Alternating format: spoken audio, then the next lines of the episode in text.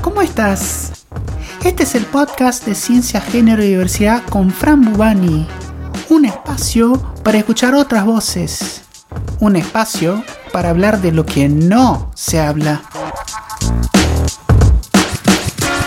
En Ciencia, Género y Diversidad tenemos un podcast distinto porque les voy a contar cómo fue la primera proposición del curso de posgrado Perspectiva de Género y Diversidad en la Investigación Científica y Docencia Universitaria que se hizo en la Universidad Nacional de Río Cuarto, provincia de Córdoba, en Argentina. Yo fui a la Universidad Nacional de Río Cuarto como profesora invitada para hacer la primera promoción del curso de posgrado que se llama Perspectiva de Géneros y Diversidad en la Investigación Científica y Docencia Universitaria, ¿eh? que es este, un curso extracurricular de posgrado, ya eh, allá en Río Cuarto, que fue este, ofrecido por la, por la universidad. Fue organizado por el área de género de la Universidad Nacional de Río Cuarto y también el área de género de la Facultad de Agronomía y Veterinaria, que es una de las facultades quizá la, más tradicional ahí de la Universidad de Río Cuarto. Yo les voy a comentar un poquito sobre lo que fue esa propuesta. Yo la pude construir desde cero. ¿Y cómo la pude construir desde cero? Traté de armar algo eh, con, impacto, ¿no? pensando siempre en el, en el impacto social. Eh, yo no quería de ninguna manera hacer un, curso teórico, que eso hubiese sido lo más fácil, pero opté por armar una propuesta desde la cual cada persona sale en la mano con un plan de acción, sale con propuestas concretas de cómo avanzar en la perspectiva de género y diversidad en su ámbito de trabajo y bueno, pensando en cómo termina ese curso, que es en ese plan de acción, en propuestas factibles, reales, lo armé eh, y arrancamos, por supuesto, el primer día fue el, jueves a la mañana con una charla que se llamó Ciencia, Género y Diversidad. Eso fue el jueves a la mañana. Yo tuve el honor de dar esa charla en el aula magna de la Universidad Nacional de Río Cuarto y eh, luego eh, Claudia Harrington, que es eh, de allá, de, la universidad, dio también otra charla profundizando algunos temas. ella habló mucho sobre epistemologías. las personas que estaban inscritas en el curso siguieron con nosotras el jueves a la tarde y el viernes todo el día. Entonces, fue realmente muy, muy lindo. Tuvimos aproximadamente 40 personas inscritas en, el curso. Eh, arrancamos con, un taller hablando sobre mujeres, visibilizando mujeres en, que fueron importantes en, nuestra historia. Y es muy loco lo que pasa porque... En, en ciencia, género y diversidad ahí empieza comentando, decías, bueno, hablando de aquellas mujeres importantes en la historia de la ciencia del país? Donde... No, en nuestra historia personal. Ah, ah. No necesariamente en, la ciencia aparecieron algunos nombres eh, de mujeres eh, científicas importantes y demás, pero en nuestra historia personal. Y ahí fue muy interesante porque de entrada nos dimos cuenta que las madres, las abuelas, son referencias sumamente importantes y son eh, sumamente valoradas, ¿no? Entonces, arrancamos esa propuesta, arrancamos el curso con una reflexión en relación a lo que son las tareas de cuidado, porque desde, desde nuestra subjetividad valoramos mucho la madre, a la abuela, a las tareas de cuidado y a otras personas también que se involucran en tareas de cuidado, pero como sociedad eso está totalmente invisibilizado, eso no tiene un valor financiero, ¿no? Es trabajo no remunerado y con esa paradoja desde dónde se valora, ¿no? Se valora las tareas de cuidado eh, eh, personal, desde un, lugar personal, desde un lugar de un ámbito privado, no desde el ámbito público.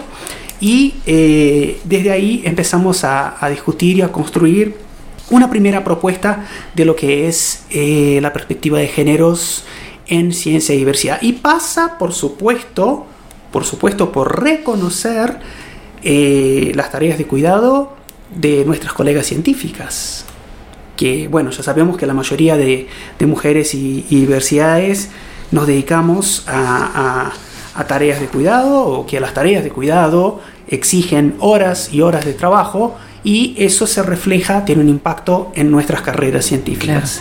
¿Y, se, pensó en alguna propuesta en relación a eso o se pone en escena ese problema por ahora?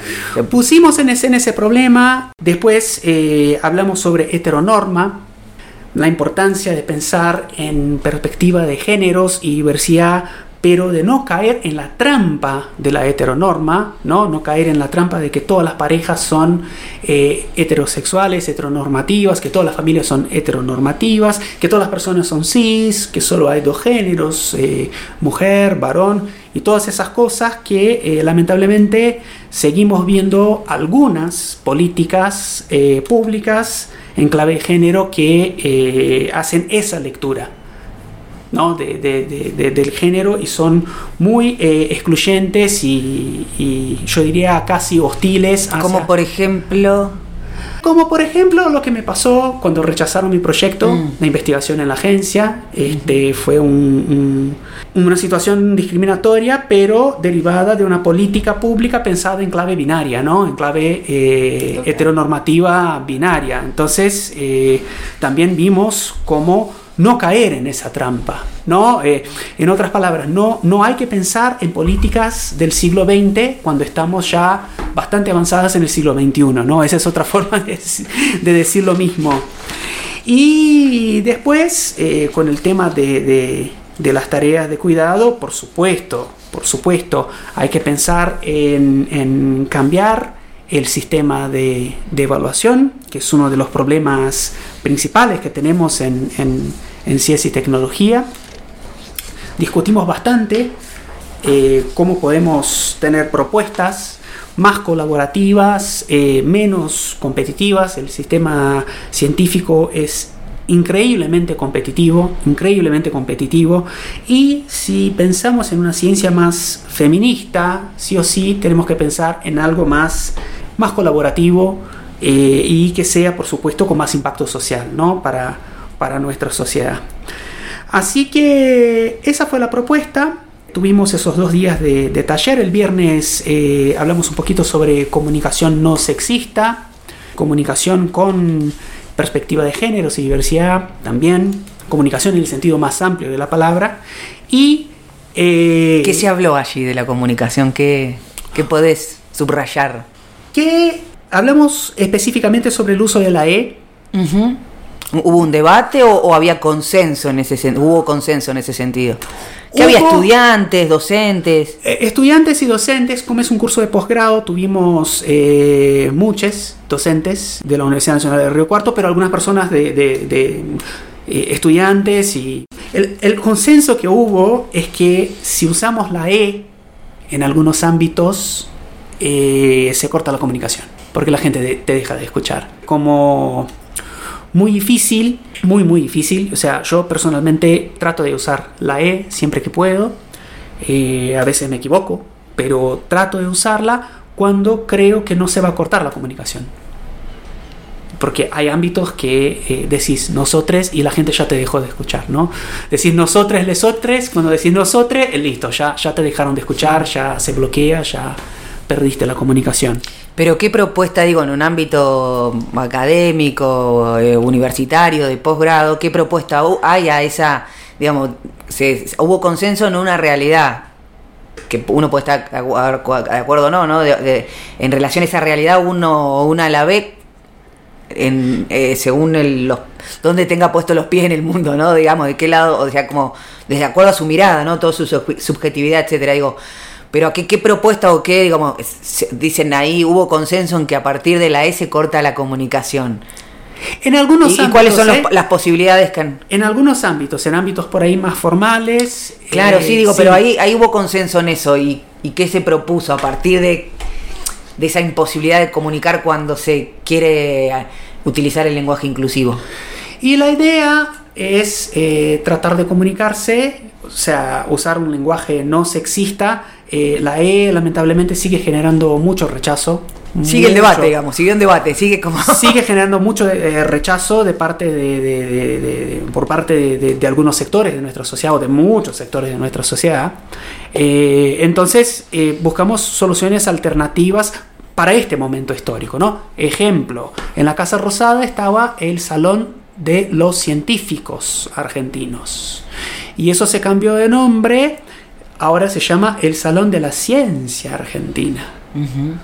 Claro, es una solución intermedia, porque eh, yo creo que, que nuestra sociedad hoy, 2023, eh, no permite o no aceptaría que, que- que ese lugar se llame el Salón de les Científiques Argentines. No, pero me parece una buena, digamos, un- una buena propuesta hacer la ciencia argentina, digamos, también para el público. digamos. Sí, yo creo que es lo que se puede Pero, lograr perdón, te- este sí, sí, sí. Yo creo que es lo que se puede lograr en ese momento. eh, no genera tanto rechazo, genera algo de rechazo de sectores muy duros, muy conservadores, pero por otro lado es lo que se puede lograr 2023. Capaz que en 2050, 2060 podemos usar la E, Hmm. ¿no? Porque el idioma está, está en transformación.